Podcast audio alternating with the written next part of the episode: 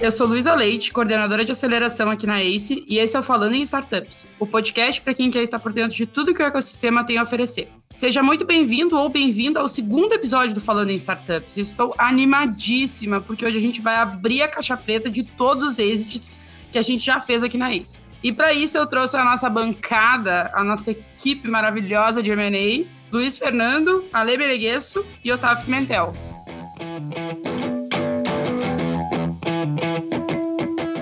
Antes da gente começar com o conteúdo, eu queria que os meninos se apresentassem. Ale, conta para o nosso ouvinte, para nossa ouvinte, quem tu é, do que tu te alimenta.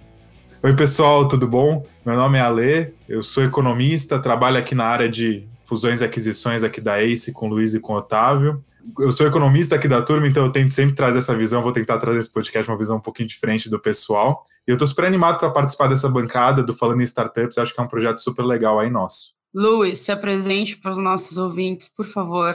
Boa, eu sou o Luiz, pessoal, estou falando diretamente da nossa capital federal aí, de Brasília, já fiz um pouquinho de tudo aí que vocês podem imaginar quando o assunto é startups, então, desde investimento, acompanhamento do portfólio, relacionamento com investidores, com outros fundos, desinvestimento, M&A de empresas que não necessariamente aí se investiu. E então acho que esse é um pouquinho do que eu espero trazer aqui para vocês, essa vivência. E espero que vocês gostem do Falando Startups, que é um projeto que a gente está super animado aqui de fazer parte da bancada. E por último, mas não menos importante, Otávio, se apresente para os nossos ouvintes com seu sotaque maravilhoso. Fala pessoal, tudo bem? Então, sou o Otávio, estou aqui num calor de 30 graus em Recife, é, diferente aí dos meninos que estão no, no clima mais agradável.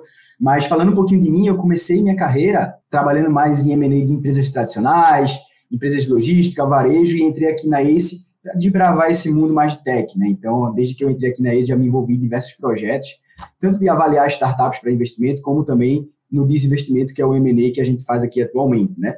Sou engenheiro, mas como todo bom engenheiro, decidi não seguir essa, essa trilha e acabei me envolvendo aí no mercado financeiro. Então, esse é um pouquinho aí do Otávio. Então tá. Então, para a gente começar, eu queria que vocês explicassem para quem está nos ouvindo o que, que é M&A. E aí, assim, expliquem como se vocês fossem explicar para uma criança de 5 anos, ok? Legal. É, começando aqui então, M&A, o sentido da palavra, traduzindo para o português, significa fusões e aquisições de empresas, né? Então, basicamente, resumidamente, é basicamente quando uma empresa decide comprar outra e elas entendem que juntas elas conseguem capturar um valor maior do que sozinhas. E aí ocorre esse processo tanto de venda ou de fusão. Então, acho que, em poucas palavras, eu daria esse pitaco aí do que é o M&A. É, é bem por aí. Eu, eu passei essa experiência, eu expliquei para o meu primo, ele não tem cinco anos, ele tem bem mais do que isso, mas eu expliquei para ele outro dia como que era M&A, ele é um fã de futebol, então a analogia que eu fiz foi, pensa que é um clube comprando outro, só que os dois clubes não podem só ter jogadores bons nas mesmas posições, dois goleiros, dois zagueiros bons. Tem que ser um clube tem que ter um atacante bom, o outro tem que ter um goleiro bom, porque daí eles se complementam e formam um time melhor do que eles seriam os dois separados. Então foi essa analogia que eu usei com meu primo e acho que funcionou, tomara que funcione aqui também. Caraca, eu gostei, gostei. Até porque a gente no primeiro episódio fez uma analogia a futebol, então acho que a produção que está nos ouvindo agora ficou feliz que tem um link com um episódio e outro. Só para a gente botar todo mundo no papel, assim, tipo, né, no, no, mesmo, no mesmo step. Por que, que as empresas elas compram empresas? Eu queria ouvir isso de vocês. Assim, você, tem vários motivos e eu queria que vocês contassem a experiência que vocês têm, com base na experiência que vocês têm, o porquê delas realizarem isso? Bom, acho que tem vários motivos, né, pessoal, que a gente tem visto. Diria assim, tem uma questão de talentos, né, especialmente falando de empresa de tecnologia, acho que isso é uma coisa super relevante, né, então tá escasso, vamos trazer gente boa, vamos trazer novas capabilities aqui para dentro, tem uma questão de produto, então, vamos complementar os produtos que a gente tem, os serviços que a gente tem, as ofertas que a gente tem, seja com um produto diferente, seja com uma coisa que a gente já faz, mas que esse outro tem uma coisa melhor.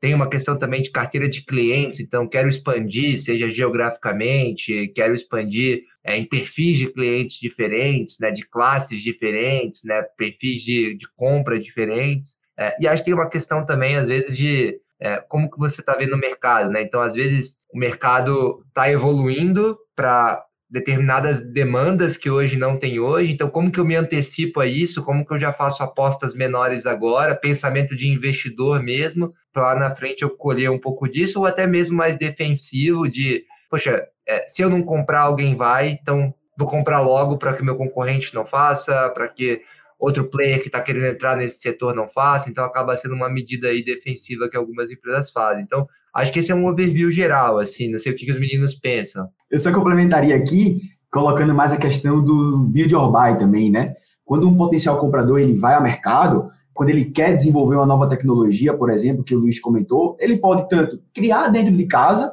e aí se leva um tempo, ele vai ter que fazer tudo do zero, ou ele já pode procurar uma empresa ou eventualmente uma startup que já tenha esse serviço e basicamente comprar ela e incorporar. Então a fala do Luiz está perfeita, só acrescentaria essa questão mais do build or buy também, que é, muitas empresas elas tendem a fazer isso, né? Ao invés de construir dentro de casa, vai buscar mercado, algo que já esteja pronto e basicamente só integra.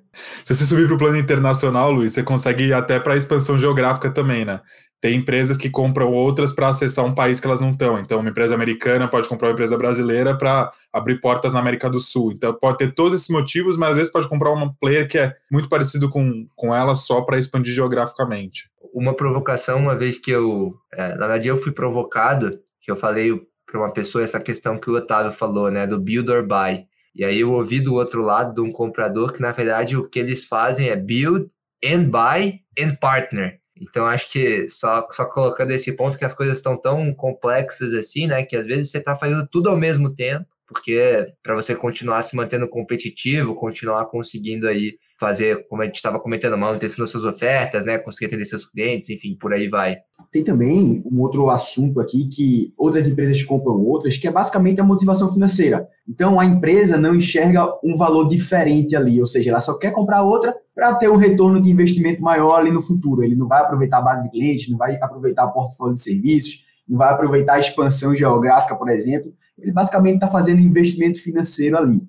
É menos comum, é, a gente vê esse tipo de investimento mais em fundos de equity, fundos de venture capital, quando eles investem na empresa, não tem uma gestão muito ativa e só querem uma liquidez maior ali no futuro. Porém, algumas empresas tendem a fazer isso também, basicamente investir em outras empresas para se ter um retorno futuro maior.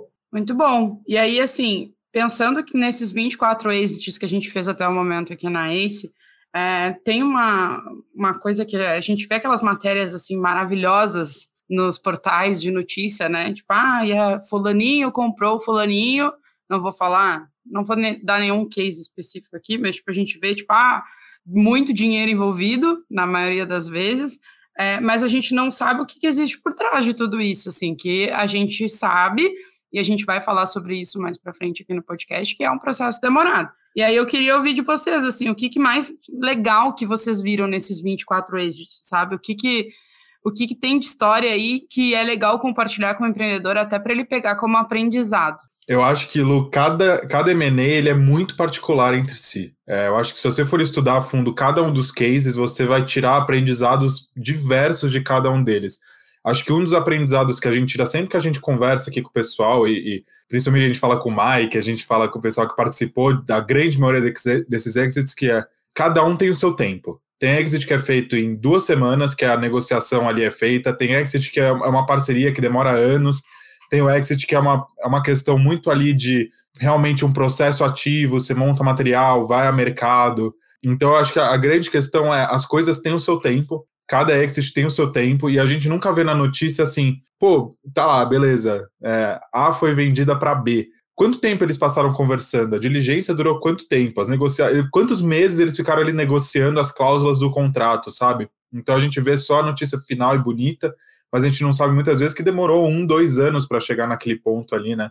Então acho que esse, esse, esse ponto de cada exit é muito único e cada um tem muito seu tempo para fazer acontecer ali. E quando o empreendedor estiver fazendo o seu, é normal que às vezes demore um pouco mais uma etapa e de repente acelere a outra e, e cada coisa tem realmente o seu timing de acontecer dentro de um deal. É, eu diria assim, para mim, olhando todos os exits, assim, o mais legal é o ciclo se encerrando e começando o outro, assim, obviamente tem um período ali de passagem de bastão, earnout, essa coisa toda, mas quando chega uma oportunidade para a gente avaliar lá na, no, com o time de VC e é um empreendedor que a gente investiu no passado, exitou e ele está já numa próxima startup. Agora ele está numa posição de, digamos assim, de estar tá investindo, apoiando outros, ou até empreendedores que estão nos nossos fundos de investimento, entrando como cotista, assim. Isso eu acho que é um dos aspectos mais legais, assim, porque o tipo de conhecimento que essa pessoa aporta para os novos empreendedores, né, para a safra de empreendedores atual é muito rica, assim, muito muito prática de realmente quem viveu, assim.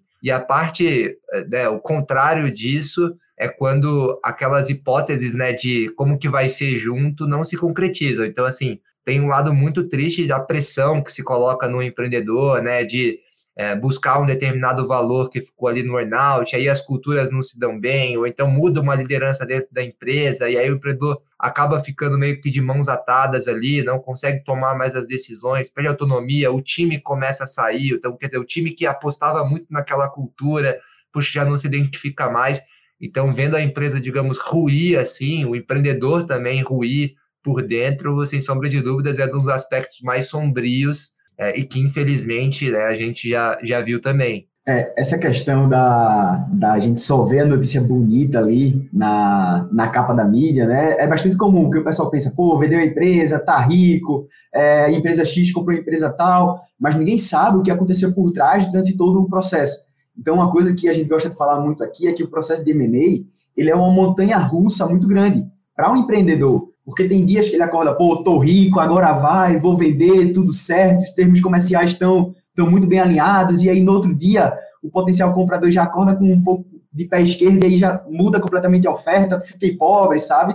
Então é uma montanha russa de sentimentos que a gente convive aí no processo de M&A com diversos potenciais compradores, principalmente quando você está fazendo, é, conversa com vários deles, né? Então é um misto de sentimentos muito grande que o empreendedor ele, ele internaliza, sabe? Então saber é, como lidar com esses sentimentos também faz parte do processo e os próprios advisors às vezes fazem um papel de terapeuta ali para ajudar o empreendedor nessa montanha russa aí de tô rico, tô pobre, sabe? Então a gente vê bastante isso por aqui nesses 24 êxitos que a gente fez. Eu acho que a resiliência é uma característica que o empreendedor tem que ter desde, o, desde a ideação, na real, né? Mas principalmente nessa parte, de, na hora de vender de fato. Acho que é, é um negócio que bate no coração dele e, e é o sonho dele, né? E aí, tipo, ele tá nesse momento de, tipo, ok, eu vou encerrar esse ciclo, no, caso, vou mudar um pouco esse ciclo, e realmente, acho que a, resi a resiliência é um negócio que pega.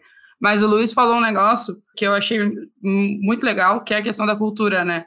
Eu acho que isso, isso é o ponto principal na minha visão quando tu vai escolher para quem tu vai vender, por exemplo, né? Porque o empreendedor ele tem essa escolha, saibam disso, vocês não são obrigados a nada. E aí eu queria ouvir de vocês como que o empreendedor olha para a cultura e entende que vai dar match, sabe? Porque é quase um, um Tinderzão assim, né? Tipo, tem que dar um, tem que ter uma descrição legal, uma foto legal, a pessoa tem que ter um assunto inicial legal e aí tem que aprofundar para o primeiro encontro e tal e tudo mais assim. Então, eu queria ouvir vocês. Acho que você já respondeu a sua própria pergunta, Lu. É, eu, eu adoro essa analogia com namoro, com casamento, e sim, porque para mim é exatamente a mesma coisa, sabe? Você não sai para jantar e no dia seguinte pô, pede a pessoa em casamento. Pelo menos assim, na grande maioria dos casos, né? Tem é, quem faça, tá? Mas a gente faça, não aconselha. Tem, tem, quem faça. Mas. E eu percebo que nessa questão do MA é a mesma coisa, sabe?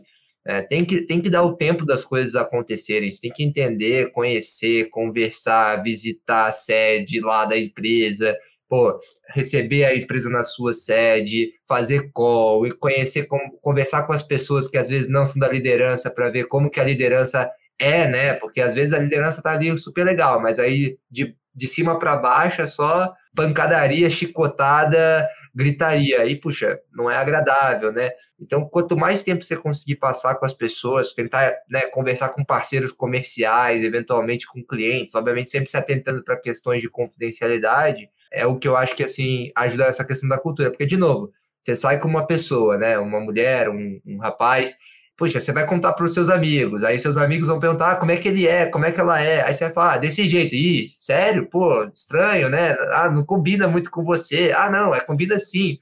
Aí você continua saindo. Então, assim, para mim, essa analogia do Tinderzão que você falou brincando, Lu, é muito, muito, muito presente. E, assim, não é uma coisa negligenciável, né? Porque o M&A não acaba quando você assina. É uma coisa que a gente sempre fala. Tem um dia seguinte, tem um ano seguinte, tem, puxa, uma vida seguinte. Então, se você realmente não tiver muito comprado com aquela pessoa que você quer acordar, dividir lá o lugar de botar a escova de dente, né? Passar o dia e dormir, puxa, está em maus lençóis, assim. E eu acho que não tem só a ver com, assim, necessariamente cultura, mas acho que tem a ver com planos. Por exemplo, você tem que estar comprado com o plano da empresa. Eles vão abrir um IPO daqui cinco anos. Você está comprado que eles vão abrir um IPO daqui cinco anos?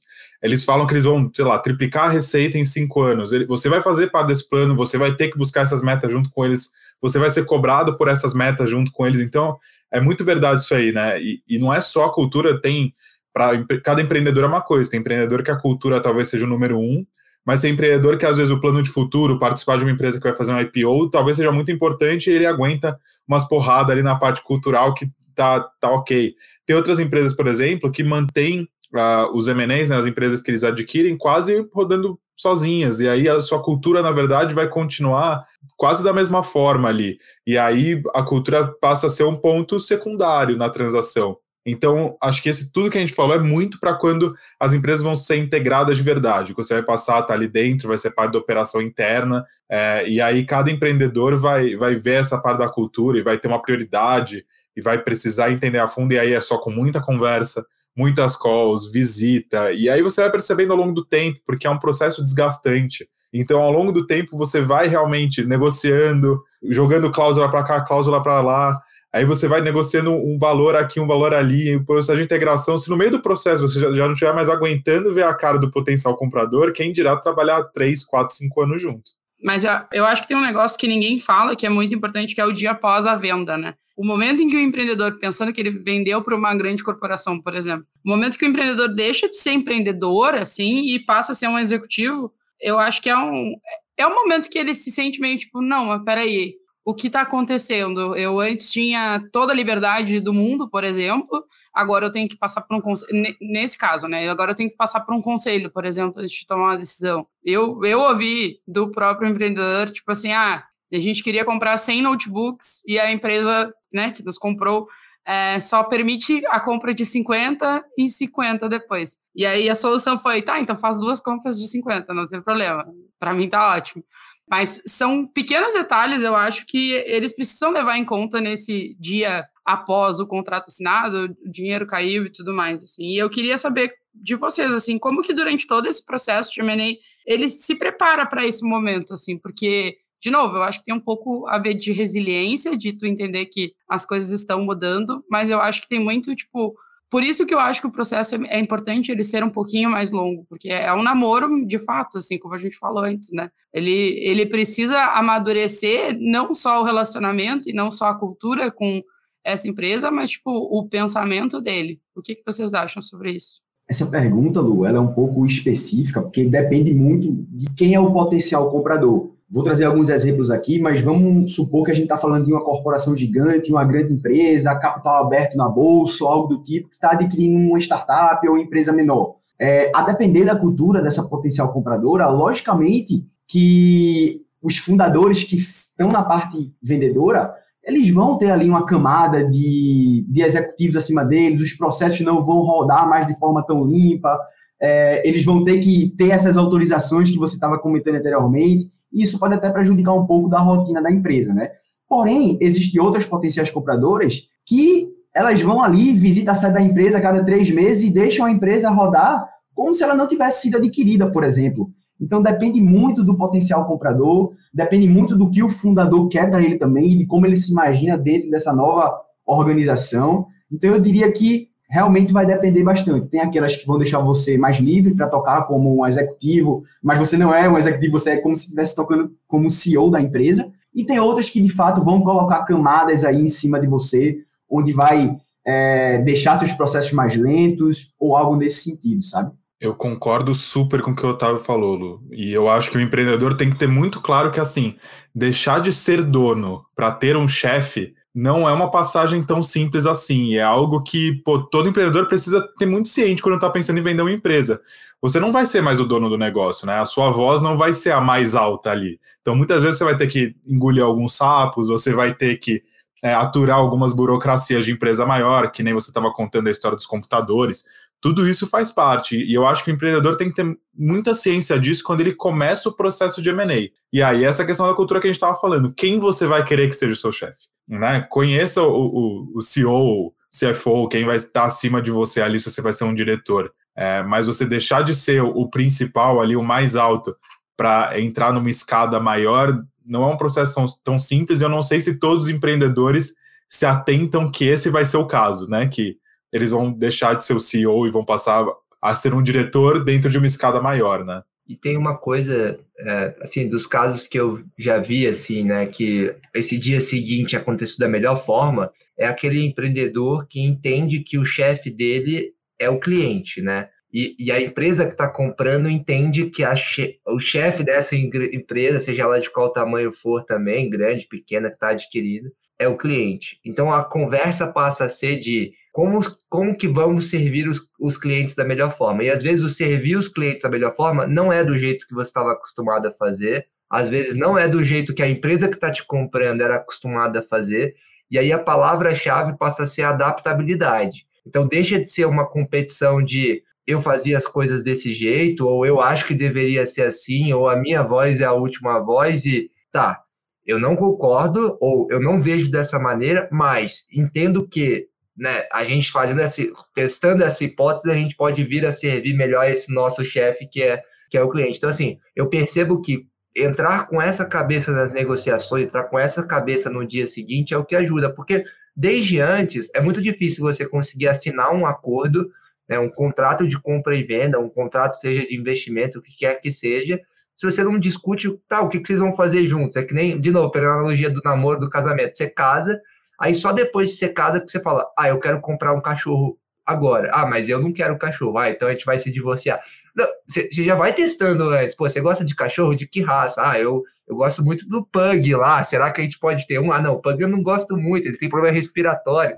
Então, assim, acho que é uma coisa que você tem que ir conversando com as pessoas é, antes para, puxa, não ser nenhuma surpresa no, no dia seguinte. Eu achei genial, só para quem está nos ouvindo, volte no episódio. Caraca, não, volte no episódio número um, que o Mike tem um momento, ele usa uma metáfora e ele usa, ele fala, ah, é que nem o Charlie Brown, sabe? E agora o Luiz fez exatamente a mesma coisa e a gente não tinha combinado, muito bom. É, pensando em todas, nesses 24 exits, assim, nas etapas que a gente tem que, que existem para a gente fazer o M&A, é, aonde vocês viram que mais pegou, sabe? Onde tipo, mais deu problema para os empreendedores e empreendedoras que estão nos ouvindo, tipo, terem consciência, novamente, terem consciência, é, mas terem consciência na hora de, tipo assim, putz, apareceu um, um, comprador, ou, ah, vou começar a pensar em vender. O que, que eles mais precisam se, se atentar, assim, o, o, e até o que, que eles precisam sempre ter pronto, digamos assim, quando surge a oportunidade. Eu, eu, vou começar aqui porque eu acho que tem muitos pontos, Lu. Mas se eu tiver que dar uma dica é ter todos os documentos financeiros contratuais em mãos. É, às vezes o cara é abordado por um potencial comprador ou quer começar o processo de M&A e o, o contábil não bate com o gerencial, não tem todos os contratos em dia, o contrato social está antigo, tem seis CNPJ diferentes, cada um fica em um, em um tem só custo, outro tem só receita, o outro é para um produto específico. Então, assim, ter a casa organizada é o principal ponto, né? Se você estiver vendendo na sua casa, você não vai deixar a sala completamente desorganizada, você não vai deixar, putz, mas onde é que está a escritura da casa? Putz, não sei onde é que está a escritura da casa. Sabe, você vai ter as coisas em dia, você vai ter tudo organizado. Então, assim, se você está pensando que esse pode ser um caminho para você, seja você sendo abordado, seja você indo para esse processo, já começa a organizar tudo olha para trás, o que, que pode ter problema? O que, que pode ter os esqueletos no armário que a gente chama aqui bastante? Então, acho que esse é o primeiro ponto que assim mais pega, é que o empreendedor, às vezes, principalmente de startup, está ali focado no dia a dia e crescer, e às vezes está queimando caixa, precisa levantar a rodada, precisa de tudo, e não tem a casa organizada como deveria ter para um processo de M&A, e isso é, em geral, bem complicado, isso pega bastante lá na frente. Eu super concordo com a Lê, eu só fazia uma troca aqui, eu, fal eu falaria que esse ponto do Ale é o segundo mais importante. Na minha opinião, acho que o primeiro ponto mais importante, antes de qualquer coisa, antes de informação gerencial estar tá batendo com o contábil, antes de ter tudo organizadinho ali no data room, é o alinhamento entre sócios. Imagina, ninguém cria empresa querendo vender, né? Mas, pô, é, é, um papo que você tem que colocar ali nas reuniões de board, por exemplo, para vocês entenderem qual o rumo que vocês estão tomando. Pô, a gente vai levantar uma rodada de venture capital e a gente vai ser a maior empresa do nosso segmento, ou a gente vai vender daqui a dois, três anos de empresa é, para um player estratégico e fazer parte de uma coisa muito maior, né? Então, eventualmente, quando surgem essas oportunidades e você não está buscando a venda, quando você é procurado pelo potencial comprador, se você não estiver muito bem alinhado com o sócio, vocês são pegos de surpresas e se vocês não chegarem em um consenso comum, vocês podem até perder a oportunidade, essa janela de oportunidade aí, né? Então, super concordo com o que o Ale falou, eu só, só colocaria essa etapa antes ali, que é alinhamento entre os sócios, sabe? É, você tem que saber se vocês querem fazer essa venda, se vocês querem seguir essa rota, se vocês têm vontades diferentes, sabe? é, para vocês não perderem essa janela de oportunidade quando eventualmente surgir. Vou concordar com o Otávio, Lu. A dele é o primeiro ponto. Quando definir, você arruma a casa, mas a dele é o primeiro ponto mesmo. Muito bom. A gente sabe, né, Ale, que tu tá certo de concordar com o Otávio, porque o Otávio é mil vezes melhor que tu também, né? Sejamos honestos. que isso, que isso. não, é só uma briguinha, gente, não se preocupe.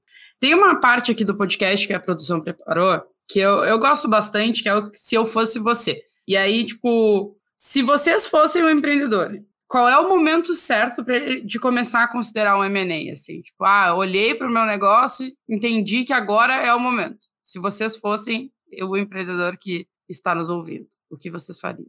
Pô, eu tenho uma opinião sobre isso que é antes mesmo da empresa nascer, o M&A já devia ser um caminho, assim, porque a jornada ela é sofrida, ela é cheia de obstáculos, então quanto mais opcionalidade você conseguir gerar ao longo da sua jornada, melhor é para você. Porque se você gerar opção e você declinar alguma opção, tá tudo bem, sabe? Mas agora você não gerar opções suficientes ou deixar para tentar gerar o máximo de opções possíveis quando você tem um espaço muito restrito de tempo, é muito danoso. Então, o que eu quero dizer com isso? Vou ilustrar Pô, você criou a tua empresa, passou três meses e recebeu uma oferta. Você precisa vender? Não. Mas é ruim você receber uma oferta? Não consigo ver. Ah, passou mais um ano, chegou uma oportunidade de investimento e uma de compra total. Pô, é ruim você ter esses investimento minoritário, né?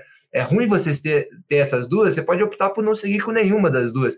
Chega um momento mais à frente que você está com uma oportunidade de fusão, uma oportunidade de investimento, uma oportunidade de aquisição, de, com dois players na mesa, então dois querendo fazer, é ruim. Então, em, em, nenhum momento, assim, desde quando a empresa é concebida, eu consigo ver que, que isso é ruim. Obviamente tem uma questão né, de foco, do quanto que você vai despender de energia também. Você não pode se é, permitir, assim, né, também deixar a sua atenção ficar sendo consumida por coisas que você não acredita ou por projetos que você não está 100% comprado, mas eu acho que a melhor maneira, né, se eu fosse você, se, eu tivesse na, na cadeira do empreendedor hoje, tocando um negócio, seria, cara, eu vou tentar gerar o máximo de opcionalidade possível é, todos os dias, ou todas as semanas, ou todos os meses que eu estiver tocando o negócio, porque, de novo, a decisão de seguir ou não por determinado caminho, no fim do dia, é nossa, né, como empreendedores, como sócios, enfim, daquele negócio. É, só acrescentaria que, tipo assim, voltando à lógica, né, do, do relacionamento, assim,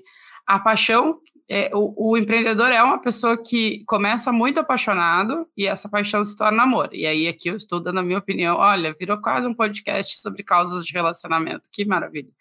É, a paixão ela, ela tem ter um tempo de duração e aí permanece o amor, na minha opinião, sabe? Então, no começo, eu acho que é tão difícil para o empreendedor pensar sobre isso, porque ele está muito apaixonado pela ideia que ele está criando, sabe? E aí, ao longo do caminho, o, o, depois que tu vende, o amor permanece, tá, gente? Saibam disso. Se tu vai estar tá na operação muito mais, mas, tipo, se tu sai da operação, ele também permanece. Mas eu, eu acho que a paixão é um pouco que atrapalha, digamos assim, o empreendedor desde o dia um, desde a ideação, já pensar, bom, mas eu tenho uma rota de saída. Eu, eu concordo bastante, Lu, e eu acho que eu concordo super com o Luiz também, que a ideia do M&A tem que estar, tá, vamos botar assim, no fundo da cabeça do dia zero, né? Então você já está montando ali, tem muito empreendedor que a gente chega para conversar e fala, pô, mas para quem você gostaria de vender, né? Quais são suas possíveis rotas de saída? E é um negócio que ele nunca pensou, para ele a única rota de saída é o IPO levantar cinco, seis rodadas e aí para IPO, né? E, e talvez você começar a pensar nisso antes é muito importante.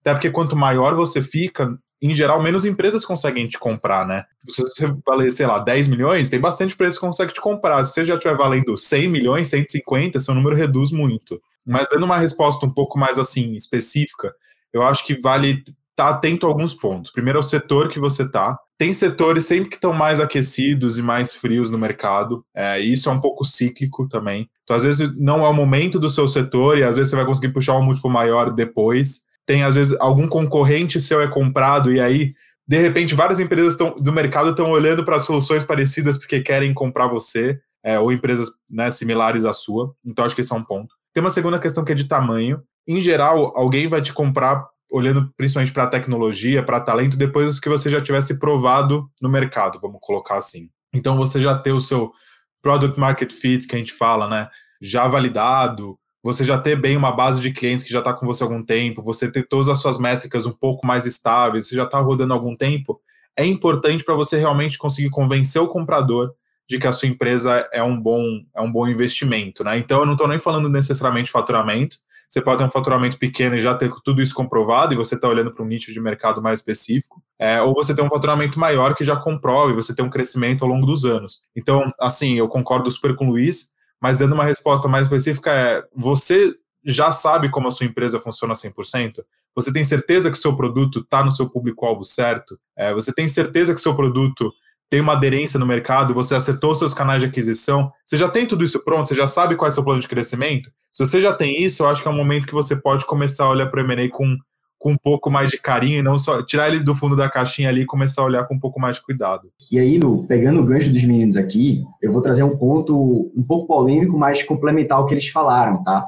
Então, quando você fala ali que a paixão ela se torna amor, é muito bom. Eu gostei muito quando você falou isso porque às vezes o empreendedor ele fica um pouco cego, tá? Então, trazendo um pouquinho um exemplo para a realidade atualmente das startups super investidas e aí super rodadas aí, com valuations estratosféricos, é, vamos supor que eu, Otávio, eu tenho uma fintech, estou chutando aqui, tá?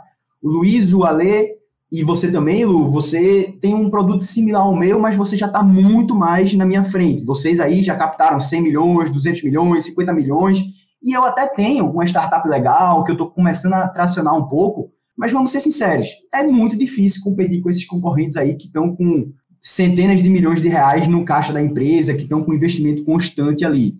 Então, uma das poucas, é, uma das poucas rodas que você pode seguir é ou eu vou ser vendido para essas empresas para fazer parte de um negócio maior e consolidar o mercado que eu tô, ou eu tenho realmente uma startup muito boa que eu vou conseguir bater esses meus concorrentes que já estão anos na minha frente, ou eu vou ser um lifestyle business ali, que eu vou ficar tirando meus dividendos e vou tocar minha vida, mas não vou ficar andando de lado todos esses anos, sabe? Então, alguns empreendedores, eles não gostam muito de escutar isso, mas é um pouco de fato. Quando a gente já tem muitos concorrentes muito à frente da gente, você não tem uma startup muito inovadora que faça algo muito diferente do que, esses players maiores já estão fazendo, é um pouco difícil de você ganhar essa corrida, sabe? Então, muitas vezes, esse tipo de startup, ela termina sendo adquirida para o um empreendedor fazer parte de algo maior, tá? Muito bom. E aí, aqui é um, um comentário meu e eu queria ouvir o que, que vocês acham, mas eu sinto que a gente começou a falar mais sobre, sobre M&A, não, não tão recentemente, mas faz pouco tempo que eu acho que a gente começou a falar mais, sabe? O ecossistema de startups começou a falar mais, abertamente até e criar mais conteúdo sobre isso. E eu não sei, assim, o que eu sinto é, tem muita gente ainda no ecossistema que não sabe a real importância de um M&A para que o ecossistema funcione de fato, assim, né? Que, que, exista de fato um ecossistema. E eu queria ouvir vocês, assim, qual é a real importância do M&A para o ecossistema? Porque é, a gente entende hoje, e a gente está aqui porque a gente entende e acredita também nisso, mas e quem está nos ouvindo que tipo não não tinha ouvido falar de M&A até sei lá dois anos atrás, vamos botar assim, como que ele entende a importância do M&A para que o ciclo e aí linkando total com o que o Luiz falou agora há pouco, né, do ciclo do, de ver o empreendedor empreendendo, vendendo, virando um investidor ou reempreendendo assim. Eu acho que tem uma questão do, dos negócios em si, então, se você pegar assim as principais empresas hoje que a gente tem, né, que todo mundo olha e se inspira, em algum momento da jornada delas, elas realizaram M&As, né, ou elas foram de alguma forma fundidas ou entraram num projeto maior. Então, até por uma questão assim de crescimento mesmo, amadurecimento, acho que é bem, bem importante. Então, isso na ótica de negócio, que aí está diretamente linkado com como a gente serve melhor o cliente, né? Então, puxa, eu, eu não estou fazendo M&A por fazer, tem um objetivo por trás. De novo, esse objetivo no fim do dia é conseguir servir melhor, ganhar alguma eficiência, conseguir ofertar alguma coisa ali de, de valor, né? Então, acho que tem a ótica do cliente, que é importante também, né, para a gente olhar. Tem a ótica do empreendedor, assim, a gente está falando muito de casamento, né, de namoro, mas diferente do casamento, não precisa ser até que a morte nos separe a tua startup, sabe? Você pode ter outra, sabe? Se, se, se, ao longo da jornada, o mais comum, assim, dos empreendedores é cara, já, fazendo o que eu faço hoje, eu já vi tanta coisa que eu poderia fazer também, sabe? Depois, outros problemas para resolver, que você pode se apaixonar por eles e se transformar em amor numa intensidade também bastante grande, assim. Então, acho que para o empreendedor também é muito saudável. É, para os empreendedores novos que estão começando, né? empreendedores novos que eu digo não necessariamente de idade, mas de tomando o risco agora de largar seu emprego, de ir sabe, tentar fazer, é, montar um negócio assim, puxa, faz total diferença você conhecer uma pessoa ali, ou, ou digamos assim, se espelhar na, numa pessoa que, nossa, olha só, ela passou por dificuldades, ela veio de um ambiente como o meu, ela cresceu, ela bateu com a cabeça, aí ela conseguiu chegar, e olha só, poxa, ela é super bem sucedida hoje, ela apoia. Então, eu acho que tem, assim, N perspectivas. A, a, própria história da Ace, né? Pô, você pega os fundadores da Ace, são empreendedores que realizaram M&As, puxa, depois começaram a apoiar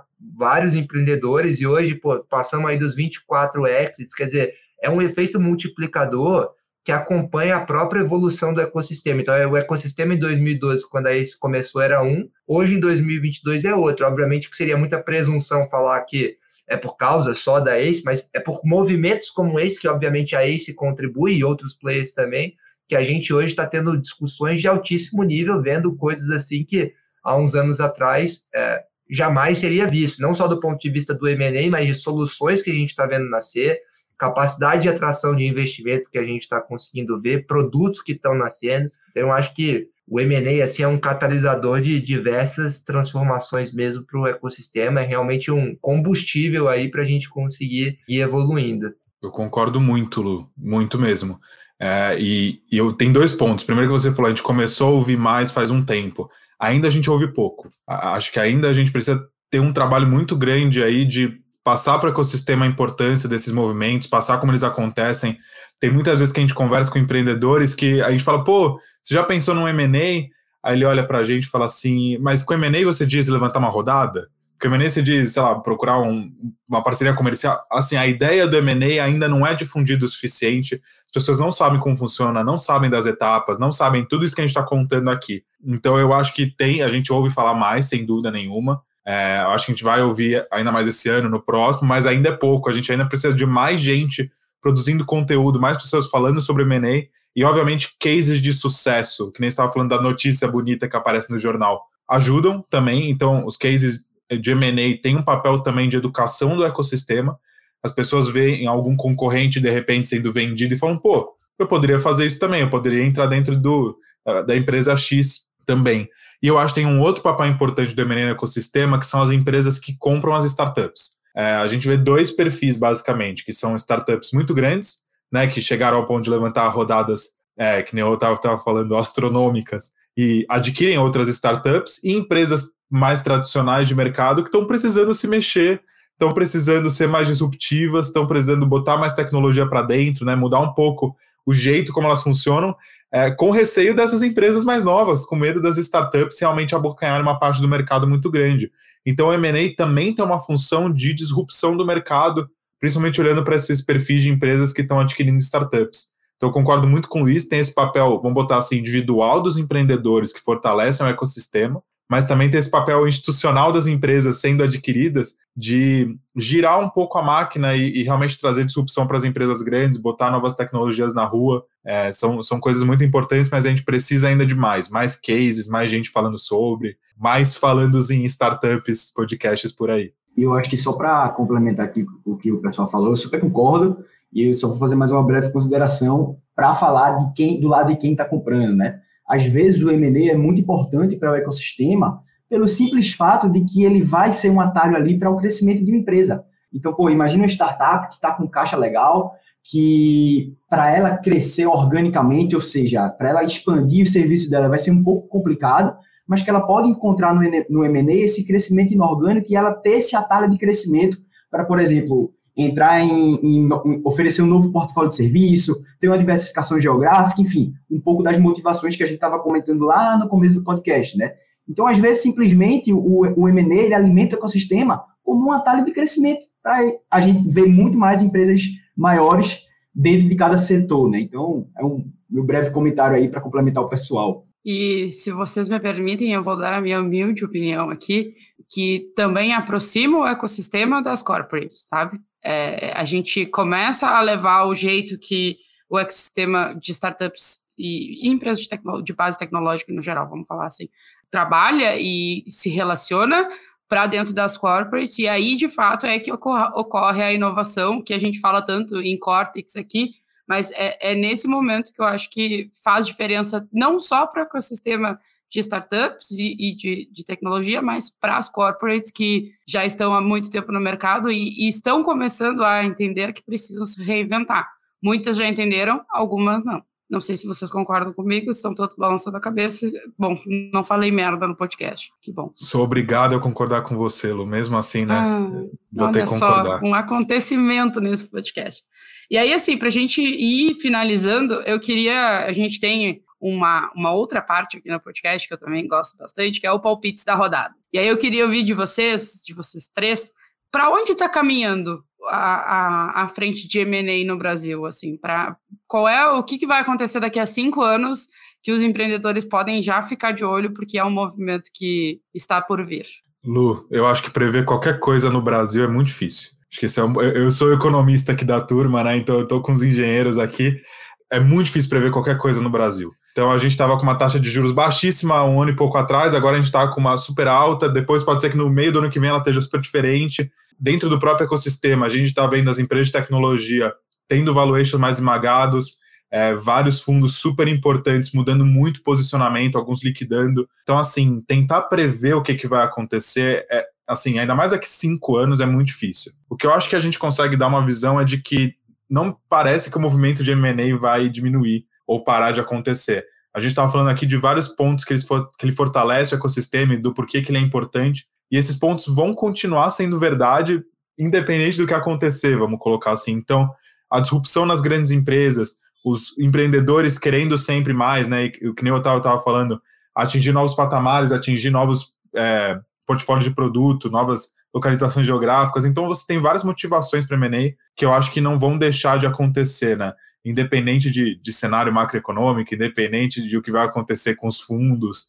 É, eu acho que ainda tem bastante espaço aí para M&A de startup. Eu acho que a gente ainda tem muito startup que está nascendo agora, já com a cabeça do M&A, que daqui dois, três anos vai chegar mais preparada para esse movimento e fazer cases cada vez melhores. Então, eu acho que é muito difícil prever exatamente o que vai acontecer, mas o meu pitaco aqui, o meu palpite é que a gente não vai ver uma desaceleração ou esse movimento realmente parar nos próximos anos. É, o meu palpite vai bem em linha eu diria assim, você falar de MVP há um tempo atrás era um conceito super novo. Você falar sobre é, captar com VCs era uma coisa super nova. E hoje, assim, já tem playbooks, né? Já tem essa coisa que roda o mercado, benchmark e tal.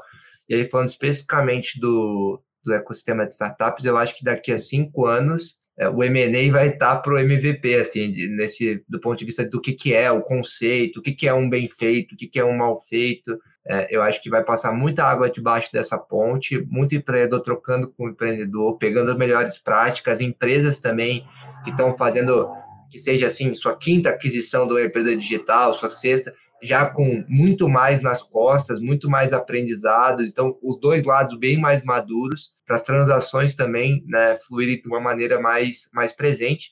E eu acho que vai se tornar uma ferramenta aí do cinto é, de ferramentas né, do, do empreendedor de startup para crescimento. Então, movimentos de M&A entre startups também, que é uma coisa que só cresce, eu não vejo arrefecendo, acho que cada vez mais você vai é, entender quais os instrumentos que você tem, seja ações, seja dinheiro, seja dívida, seja o que for, a composição, né, esse blend, para você conseguir fazer isso é, ajudar no crescimento da tua empresa. Então, esse é um pouco do, do palpite que eu tenho, um pouco do que eu acredito também, de para onde a gente está indo.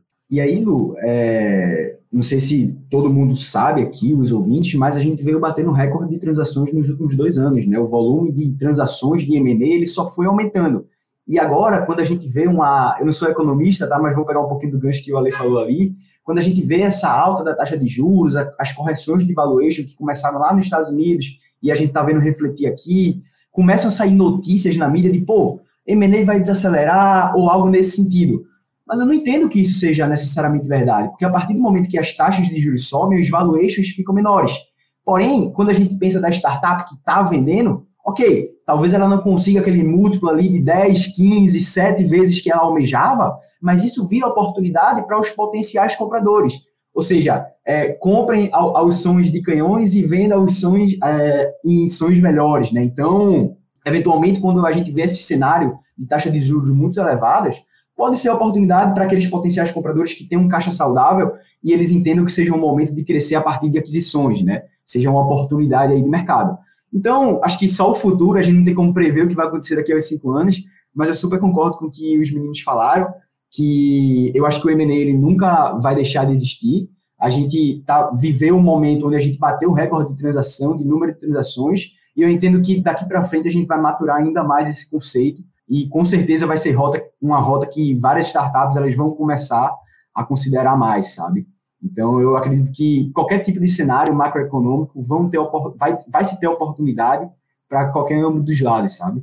Muito bom. E aí, só para a gente encerrar, eu queria que vocês dessem uma dica de conteúdo que os nossos ouvintes podem consumir. É, e eu só, antes de passar para vocês, eu queria recomendar um conteúdo que é do nosso não sei como chamar, a produção depois vai me xingar aqui, mas do nosso pai ou do nosso irmão, o Growthaholics, que é o episódio 87, que o Pedro gravou junto com o Mike, que eles falam justamente de como funciona uma negociação de M&A na prática, e o Mike traz a vivência dele. Então, é o primo. Ah, tá bom. É, a produção botou aqui no meu ouvido que é para chamar de primo. Mas o Mike, ele traz a vivência dele e, to, e tudo que ele sabe sobre o, como funciona de fato uma, uma negociação de M&A. Então, eu, eu, fica a minha recomendação aqui do nosso podcast primo, porque eu acho que tem, tem muitos insights legais que dá para tirar daquela conversa dos dois. Lu, eu vou dar uma sugestão de conteúdo que não é um conteúdo específico, mas que é leia sobre transações. Então, você está pensando em fazer um M&A, vá atrás de história das transações. A gente vê vários eventos acontecendo onde empreendedores contam as suas histórias, você pode tirar dúvida. Tem notícia que nem estava falando aparecendo o tempo inteiro, mas você tem de vez em quando entrevistas com esses empreendedores contando como foi a história, como é a parte não tão bonita por trás de tudo. Então, é, eu não vou dar uma dica de conteúdo específico, mas eu vou dar uma dica de procurem essas entrevistas, procurem é, todo esse conteúdo que mostra o, o background do M&A, né? Não só não só a parte da frente, mas realmente a caixa de ferramentas, tudo que aconteceu por trás. Essa é a minha dica aí para os empreendedores que estão começando a pensar no M&A. Pegando o gancho aí do Ale, é, eu vou recomendar até, super concordo com ele, de você, de os, os ouvintes olharem essas notícias, e tem um site bem legal, e aí já dando a minha opinião aqui, onde todo dia sai uma transação nova que é compilada, sabe? Seja no Brasil ou seja no exterior, que é o blog de fusões e aquisições, acho que pode deixar o link aí na descrição, enfim, não sei como que as meninas vão fazer aí, mas é um, é um blog que eu acompanho todo dia, tá? Que to, to, a cada hora ali ele atualiza com as novas transações, então se vocês querem acompanhar essas notícias que o Ale falou aí, eu recomendo bastante esse blog para ficar antenado do que está acontecendo no universo de M&A. Pô, e deixando para mim aqui fazer o, o jabá, acho que vale a pena acessar o guia do Exit que a gente montou.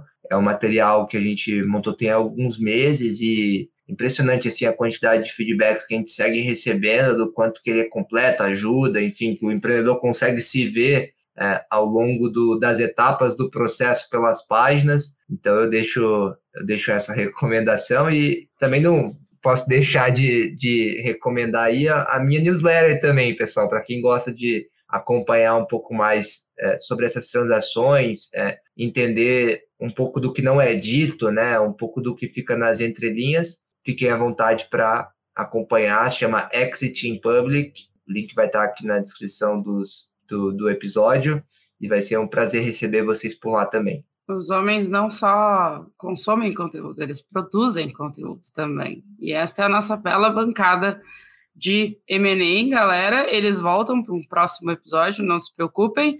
Muito obrigada, meninos, pela participação de vocês. Sempre bom estar aqui, sempre gostoso estar aqui. Nesse dia frio, né? Em várias cidades aqui, tirando em Recife pro Otávio, mas. Tá complicado, pessoal. Os ouvintes aí de Recife sabem do que eu tô falando. E se você gostou desse episódio, segue o nosso podcast na plataforma que você está ouvindo e avalie ele com cinco estrelas. É super importante pra gente. Temos novos episódios toda segunda-feira, então é só acompanhar no teu feed. Todos os contatos da nossa bancada vão estar aqui no link da descrição e até o próximo episódio. Tchau!